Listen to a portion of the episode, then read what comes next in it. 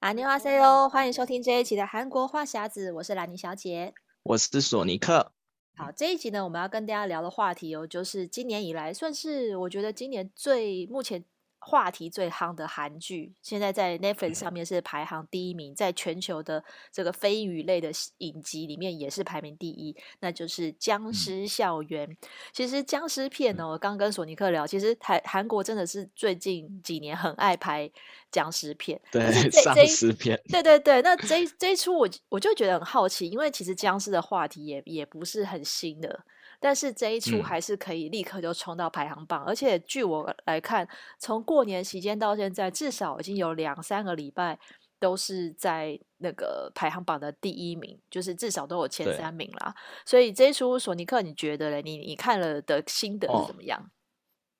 我其实。我个人其实是丧尸片的爱好者，就是只要丧尸片要出来，oh. 不管是电影或者是韩剧，我都会特别去看。嗯、所以这部出戏出来的时候，我有我有去看。我后来发现，就最近不知道兰妮有没有发现，就最近几年韩国一直密切的在输出这种像丧尸类的剧集，嗯，就是不管是电影或者是韩剧。然后我个人觉得这丧尸就是。看到后来有点麻痹，但是还是会想去看。但是它跟其他丧尸的剧集有点不一样，这个是主要 focus 在校园嘛。嗯。然后之前之前我我个人比较从一开始那个呃釜山行的那个丧尸，然后到后来，嗯，对对对，到后来那个是。是战朝鲜都是比较印象深刻的那个丧尸剧情，嗯，然后后来发现其实韩国的丧尸就是他们就变有点定型了，就不知道大家对那个丧尸的印象怎怎么样？但我觉得韩国的丧尸有一种就是就是他们会失控乱咬，然后他跑步的时候那个手都会就下下垂，然后有点僵僵硬，然后这样子跑的那种感觉。我感觉韩国像丧尸就慢慢有有一种固定化。就是他们的那个，我不知道他的临时演员是不是同一批，或者他们受的僵尸的那个特训是不是同一批？我感觉就慢慢的，就是韩就韩国丧尸就会有个有一个固刻就刻板的那个印象出现。像我们以前台那个台湾或者中中国那边的僵尸，不是手要伸直吗？哦，对。然后跳来跳去的呢，我就感觉他们地域性，就是他们还在创造出一个那个韩国丧尸的一个 image 出来。我觉得还蛮特别的，嗯，因为我记我记得啊，就是像这种丧尸片，最早在台湾人比较喜欢看的时候是那个美剧，美剧的《阴尸路》是那个《Walking Dead》最、嗯、最开始为大家知晓的时候，就是从那个美剧开始。可是我记得《阴尸路》它也拍了大概至少有五六季吧。然后我其实本身不太喜欢看这种丧尸类，可是我看过几集的时候，我就觉得这些丧尸，但是他动作比较慢。嗯他们出没、嗯，他们会出没的时候，就是他顶多就是你可以想象他走在路上，就是头会摆来摆去嘛，然后他的手就是会、啊、会摆动一下。但我感觉就是都还好，只是看长相比较恶心。可是他没有这么的、哦、呃行动力没有这么强。可是我觉得韩版的这种丧尸行动力都很强，就是他们甚至还会跑，对对对，然后动作很、啊、对对对，会跑来追你，对对对对，对，然后嗯。嗯，这集的那个僵尸校园，我感觉那个丧尸又有点进化，就是他关节转的特别快，有点，哦、对，我觉得有点 mix 大法师的那那一系列，哦、对，就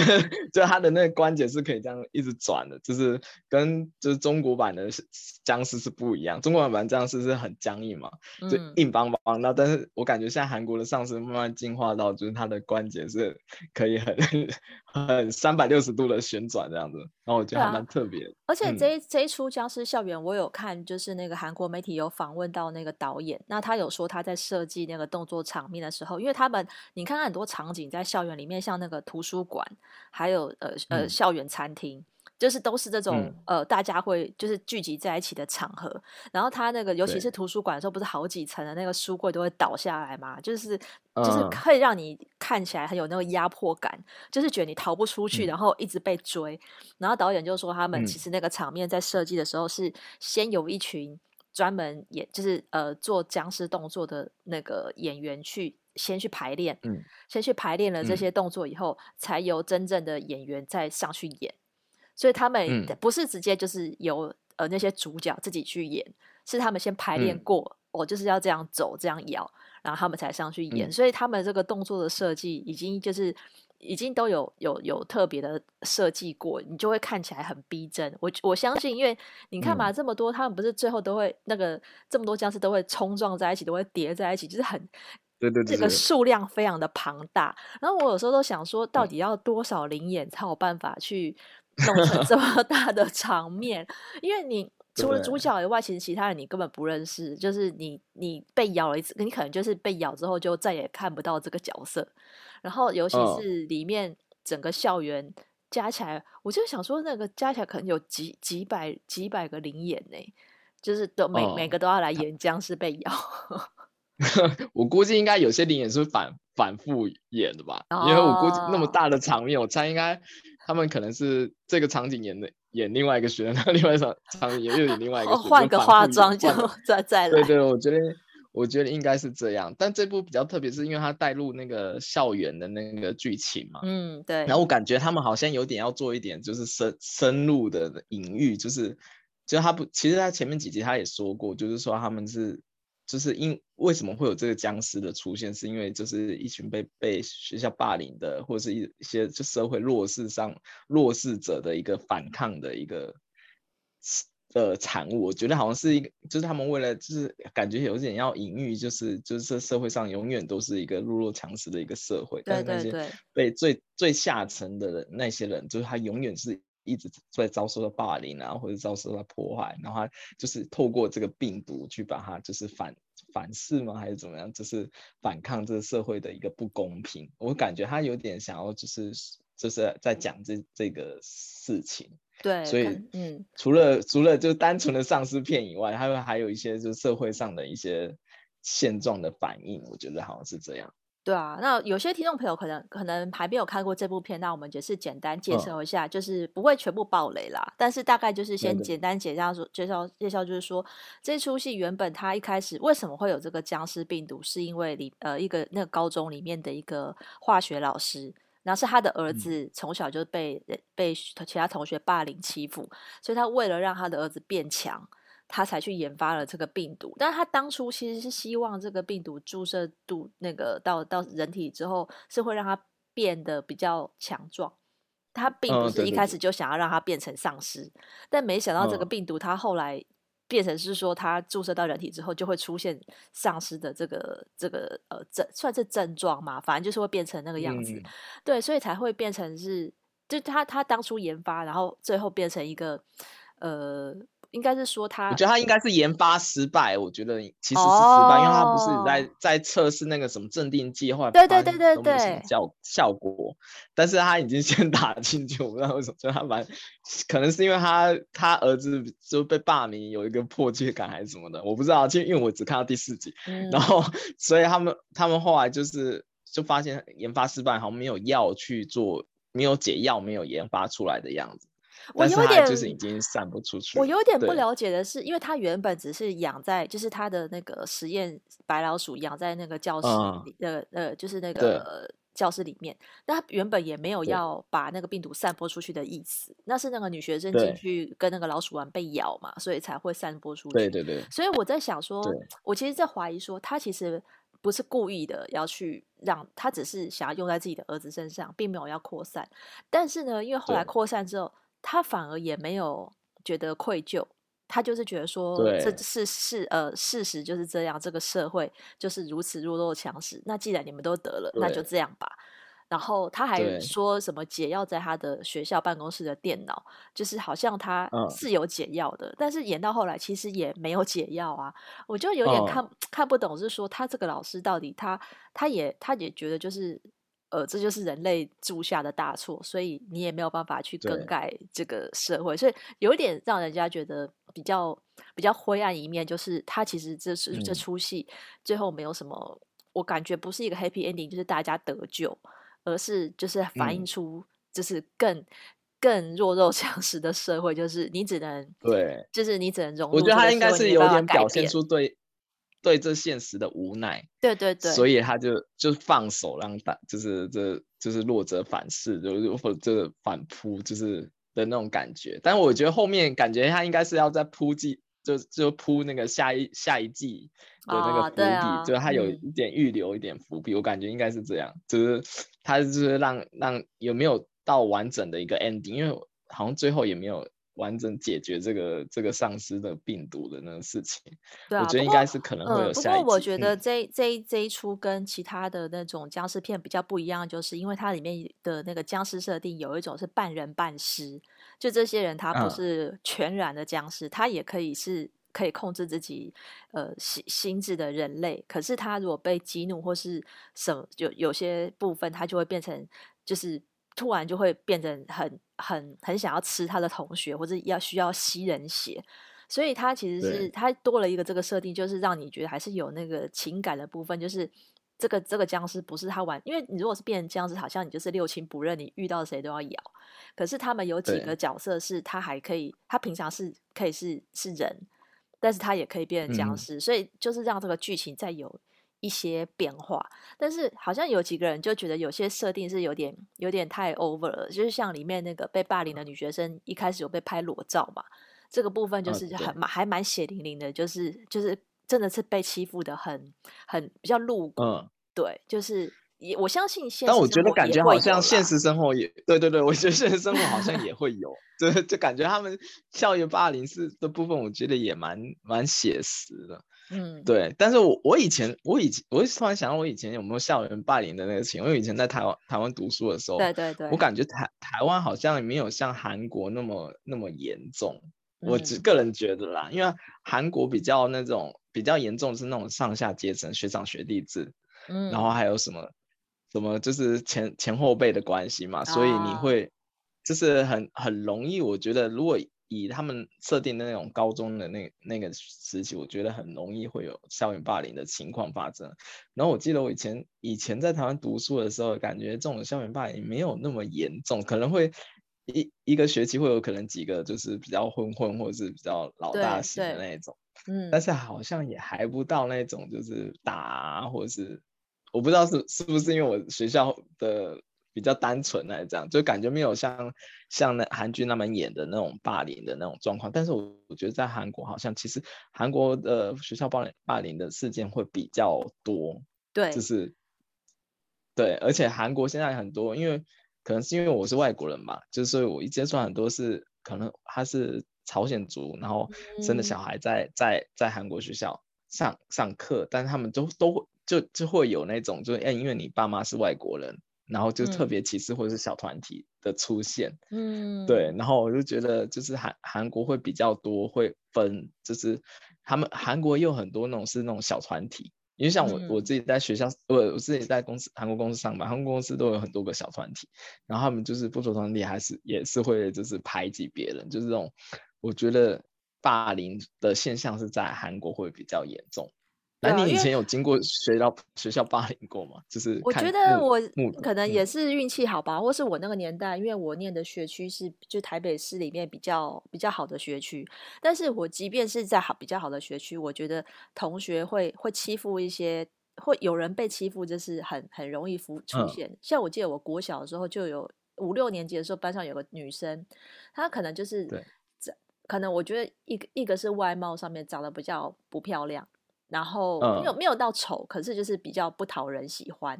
然后这个女生，我觉得我觉得顶多也只有这样吧。然后或是成绩比较差，但是班上很多男生就喜喜欢欺负她，或是说把她的什么铅笔盒丢到外面啊，或是一些就是、啊、或是拿她的东西，就是故意那种欺负。可是我可能我感觉那是欺负，可能还没有到霸凌这么严重。然后到国中、哦、国中、高中就国中是因为我是男女分班，然后就有一些班级，他们有一些就是比较混混的那一种。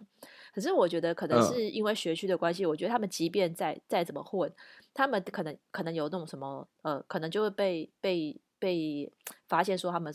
呃什么抽烟啦，或者什么服装仪容比较、嗯、比较不整齐。那是那个这个都还是小事而已。就是以前以前国中的那种法禁比较严格嘛，uh, 就你不能不能染染染烫，你也不能留长发。所以学校老师会针对你的衣着会比较严格。嗯、可是你他今天可能只是把衬衫放出来，那也不是什么大错，或者就是没有那么坏的程度，嗯、也没有听到什么会殴打的同学，嗯、就是没有这么严重。哦、对，对，所以我看到韩国这些霸凌的新闻，我都觉得哇塞，这个程度真的是不得了。也有可能是因为现在有智慧手机。嗯以前我这个小时候是没有智慧手机的，啊、所以你不会被拍啊，也可能是以前就有，啊、但是没有没有出现。对对对对，对我觉得是时代的差别，因为现在大家都有手机了。但是我知道现在校园其实是规定你上课手机要收起来，就是学校会把你的，啊、你看他们高、啊、真的吗？其实他们那个僵尸校园里面上课也是要交出手机的啊，就是老师会要求，因为是要考试吧？没有诶、欸，他上课的时候就要求大家把手机收起来。但是我觉得他还收到交务、啊、教务处去，好像就是有点有点太，我觉得有点夸张，对，有点夸张，对。对，所以我我觉得是时代的差异，哦、所以现在的霸凌会变成你看马上被被被被拍裸照、被录影，是因为有这些科技的发明，嗯、以前是没有这些东西，所以你没有办法做这样的事情。但是台湾也偶尔也会有校园霸凌的新闻，嗯、但是程度上面好像就。没有，也有可能是戏剧放大啦，所以我们看到的不见得是真实的。但我相信现实生活一定多少都会有，嗯、只是就是看学校有没有把这个事情曝光。但是的确，它也反映了部分的社会现象，嗯、因为就像我们刚刚聊到，其实韩国的升学压力是相较台湾更大的。嗯，对，因为我，我因为我来韩国的时候，我先读那个语学堂，然后语学堂那老师就跟我们讲说，他们以前在。韩国读书的时候压力有多大？因为韩国呃，从一九七七年那时候开始，就是有那种学区制。台台湾讲学区，嗯、但是韩国的话发音可能是学群，学群就是他把像对对对，他把一个首首尔市划分成十一个学群，这这跟你居住的地方，就你的户籍所在地，就发生十一个学群。然后里面最那时候最发达的就江南那个地区是第八学区。哦对，江南是瑞草那是第八学群，然后那地方又是最早发展的地方，然后有很多明星学校，明星学校都在那边，然后很多家长为了要让自己的小孩可以去读那些明星的高中，然后是想尽办法去贷款啊，或者是干嘛，就想尽办法一定要去入，就是入入户籍在那个江 江南那边，嗯，然后让自己的小孩可以去到明星高中。高中去入学，因为其实韩国也是一个很讲那个人脉的关系。我们之前之前讲说那个求职的时候，他会看你的出身嘛。哦，对。假如说你对，假如你你跟那个公司的老板是读同一个高中或者同一个大学出来的话，你可在最后面试的时候，你可能就会因为这样子去录录录取。所以，嗯、然后也因为江南那边很多都是名校嘛，所以他们读明星大学的几率也比较高，所以。大就是那那个时代的韩国人都是无，就是可能无论如何，就算是借钱，也要想办法让自己的小孩可以挤上明星高中。嗯，就是有这个感觉。我感觉以我记得以前台湾好像有类似的那种学区的划分，但是我没没有没有像韩国那么严重，就是特别一定要我要我要入哪一个学群的的哪一个学区的。的房或台台湾的学区的话，比较是集中在那个国小跟国中，哦、因为像我自己就是啊，我国小那时候，嗯、呃，我我本来那附近的有几个国中，有有好的也有不好的，然后我、嗯、我我爸爸就帮我迁学迁迁户口，迁到另外一个比较好的国中的学区，因为那是升学国中，以前有分所谓的升学、哦、升学国中的，就是比较、啊、升学国中的意思就是他考也会有比较高的几率考到好的高中，所以。那时候我们还是特地迁户口去念那个国中，哦、然后就是就是这个其实，但是那个严呃规定没有那么严格，就是我那时候是国小六年级才迁的户口吧，那我还是念得到。然后所以就是、哦、其实这个以前算是非常普遍的，就是迁户口这件事情，就是你不用住在那里，可是你把它寄放在你的朋友的家也可以。啊对，以前是这样，就是这个，因为台湾以前也是这种，因为联考制度下，就是大家会为了念，为了念好高中，就要先去念好的国中。但我觉得的确有差别，哦、就是从国中，因为国中就是、哦、等于说升高中是一个。有差吗？我就是真的觉得，其实国中也还好，就是你之后毕业你就觉得你你你求职人家也不会去看你什么国中。对对对，但是你要考到好 高中的前提就是先念一个好的国中，因为从国中，啊、我记得以前还有分什么人情班，人情班的意思就是那个班级的的学生家长都是比较。就是有一点有头有脸、有钱有势，所以他们会希望是可能有运作一下，就是有请比较好的导师去教那一班。然后那一班，嗯、可是我其实有时候觉得看不太出来，因为那个资源分配其实差不多的。你你也不是因为你这个人形班，你的国国文国文老师跟数学老师就比较好。可是学校我不知道他是怎么分配啦。我我我我我爸妈没有去运作，但是我念的班好像也是人形班之一。对，但是我们。就是国中算是算是，因为是升学国中，所以压力也是蛮大。每次每个每一次的段考啊，他都会在学校的那个穿堂就会有公 贴那个榜单哦，榜单哦，而且那个榜单是分优甲乙丙丁。把所有人的、啊、的那个排名写写在上面，你就会每次段考完就会去看自己排在哪一个榜。哦、嗯，你知道那个压力其实蛮大的，嗯、因为你的名字就会出现在哪一个榜，然后优甲乙丙丁排到丁，就表示你真的就是要考到前十、嗯、前十名的公立高中比较困难，或者什么。以前大家对于那个志愿的排名，啊、前三志愿的高中是最最棒的嘛，所以很久以前就有这种就是。那时候升学压力也算是大，但是台湾台湾就是国中和高中升学压力比较大。那现在的话，我觉得比较没有像以前就是一次定终身，因为后来就是多元多元入学方案嘛。嗯、然后，但是现在好像台湾人还是很也是很爱补习啊，就跟韩国一样，韩国的补习也是补的蛮严重的，嗯、但是可能是程度有差别，嗯、因为韩国的补习是、哦、是更严格的吧？对对对对，韩国韩国我记。感觉是从小就是你幼稚园就开始就而且他们韩国很流行的是私教，嗯、然后 像、哦、像因为我有一些在韩国的中国朋友，他们是他们打工常常是去一些有钱人的家庭里面教中文，就是他们现在不只要就是学英文以外，嗯、他连中文也要学，就是他从小开始就一直的培养他，还有各种的才艺班，各种才艺班，然后韩韩国很流流行是他为了要就是去读更好的大学。嗯，他的或者是他之后为了求职的履历上更好看，他要去特参加特课外活动，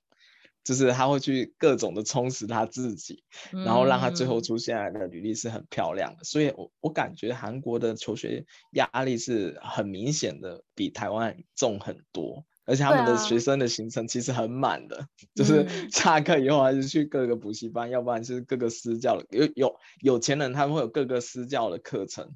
然后像像我们之前看那个韩剧那个天空城堡吧，台湾对啊，Sky Castle，嗯，对，然后他们还会去要求那个私教是要多好的名师，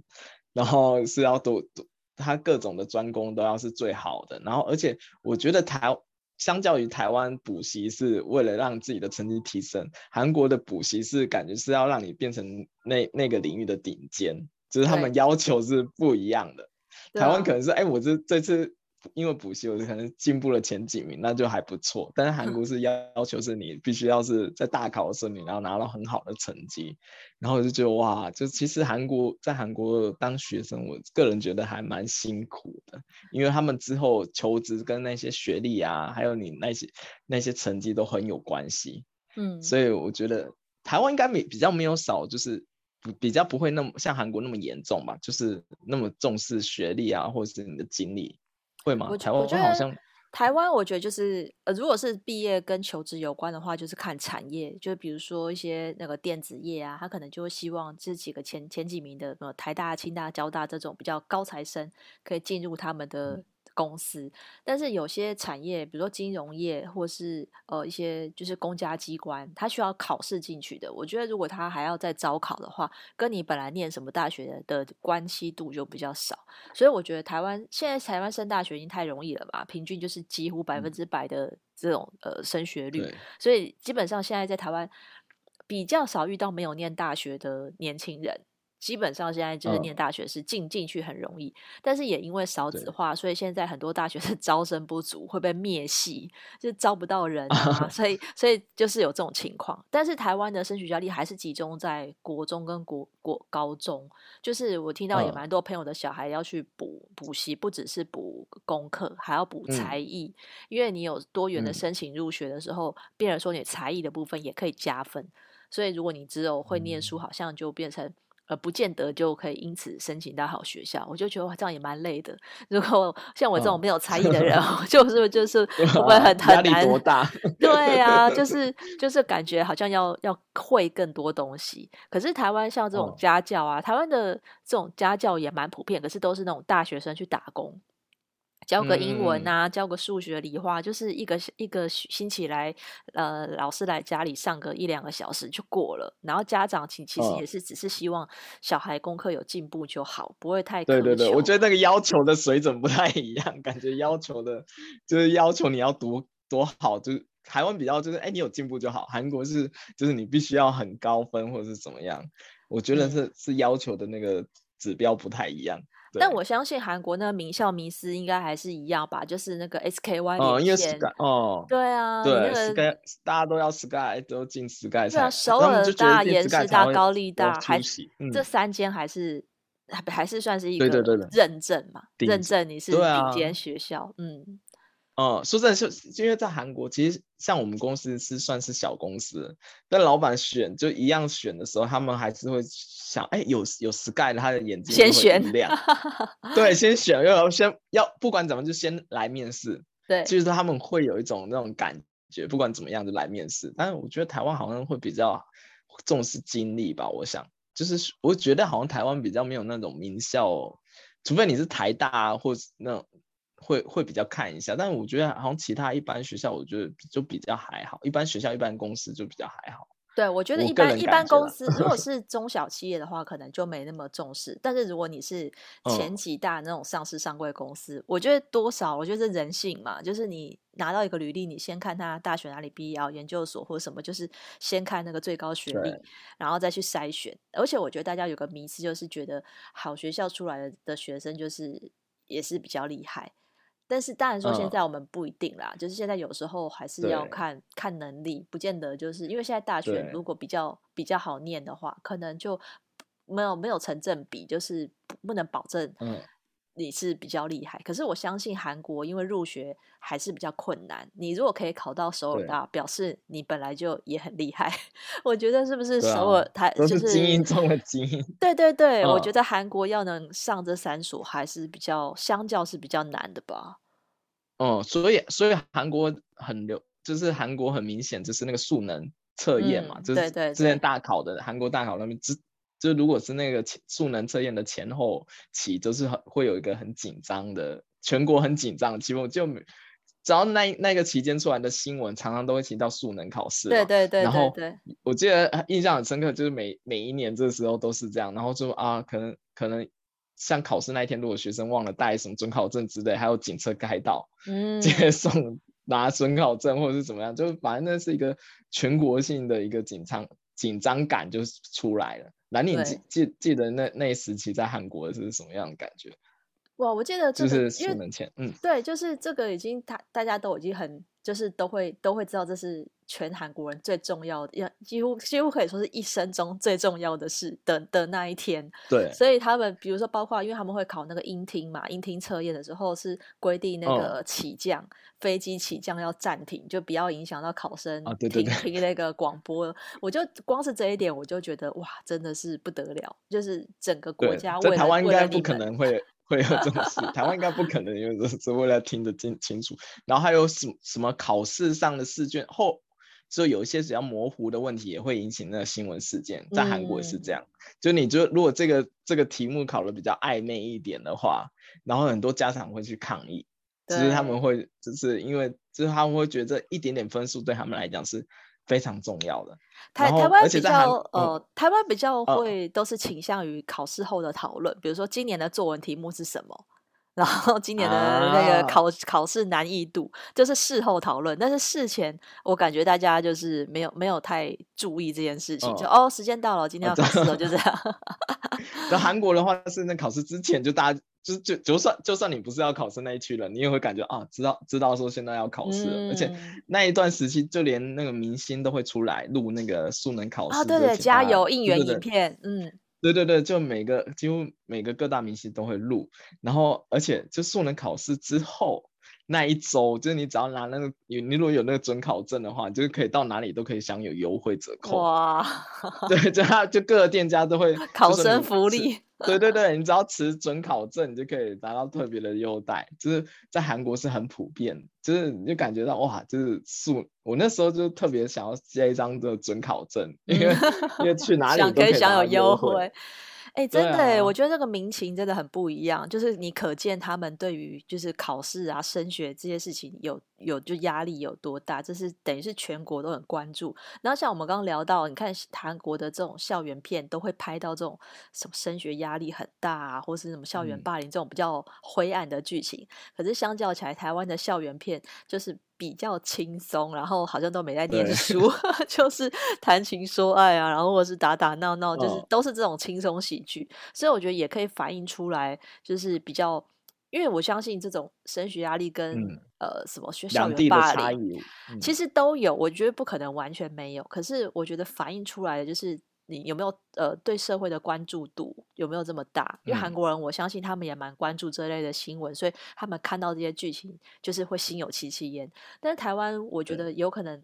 情况有一个可能是情况没有这么严重，那第二个有、嗯、第二可能是大家不这么在乎这件事情。所以我觉得，但就是大家会有有，其实我觉得更可怕的是视而不见嘛。就是如果有这件事情，但是你假装没有的话，我是觉得是就是比较就是更更悲观，因为大家应该要去重视有这件事情。所以就是韩国的话，只是韩国拍了这些片，我我就在想，他们有些法律上是不是也有类似的去去禁止去。避免这种情况，但是感觉好像不是，嗯、还是比较难啦，对吧？就是，但是社会至少是比较关注，对，而且他们整体的压气氛也特别压抑，我就感觉韩国民族，韩国这个民族是比较压抑一点，而且他们就是，就像刚才讲的，就是他们其实都是有一个阶层的，对对压力在，所以像那种被霸凌的人，就真的是像剧里永远都是弱势，最弱势的那一群，而且是人家怎么欺负你都没有办法反抗的那一群。对、啊，我觉得是这一点还蛮写实的。嗯、对啊，所以就是今天跟大家聊聊这个僵尸校园，它引发的一些讨论。其实我觉得还是可以看一看啦。如果有这个 Netflix 账号的听众朋友，可以听，可以看看。但我觉得也不见得要把它看完。像索尼克可能就觉得不用把 它追完。对，那像我的话是用一点五倍速去看啦。我觉得就是因为我本身对于僵尸太多，会有有一点有一点觉得太太太腻了。但是我觉 得还是它。这部片传递的这个意义，我觉得是可以看一下。那今天就跟大家聊到这边喽。如果喜欢我们的话题的话，欢迎加入我们脸书的韩国话匣子的社团，跟大家一起讨论。那如果想追踪韩国的消息，可以追踪我的粉砖 Hello Lenny 兰妮小姐，还有索尼克的玩转韩国。那我们下礼拜再见喽，拜拜。嗯，拜拜。